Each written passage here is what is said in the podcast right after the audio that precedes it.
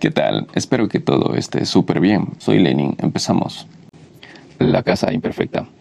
Un maestro de construcción ya entrado en años estaba listo para retirarse a disfrutar su pensión de jubilación. Le contó a su jefe acerca de sus planes de dejar el trabajo para llevar una vida más placentera con su esposa y su familia.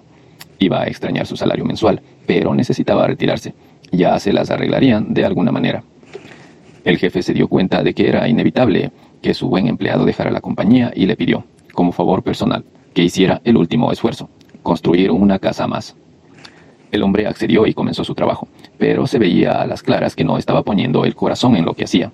Utilizaba materiales de inferior calidad y su trabajo, lo mismo que el de sus ayudantes, era deficiente.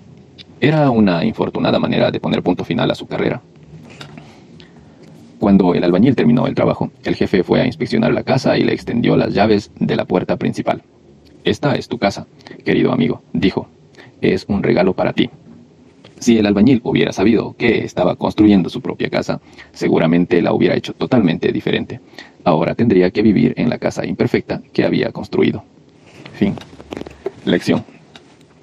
Construimos nuestras vidas de manera distraída, reaccionando cuando deberíamos actuar y sin poner en esa actuación lo mejor de nosotros.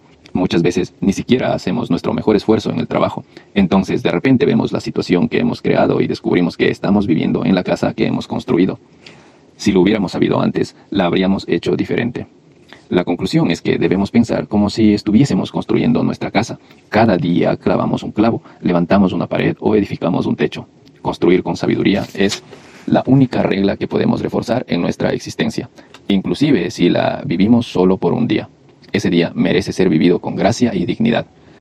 La vida es como un proyecto de hágalo usted mismo. Su vida ahora es el resultado de sus actitudes y elecciones del pasado. Su vida de mañana será el resultado de sus actitudes y elecciones de hoy.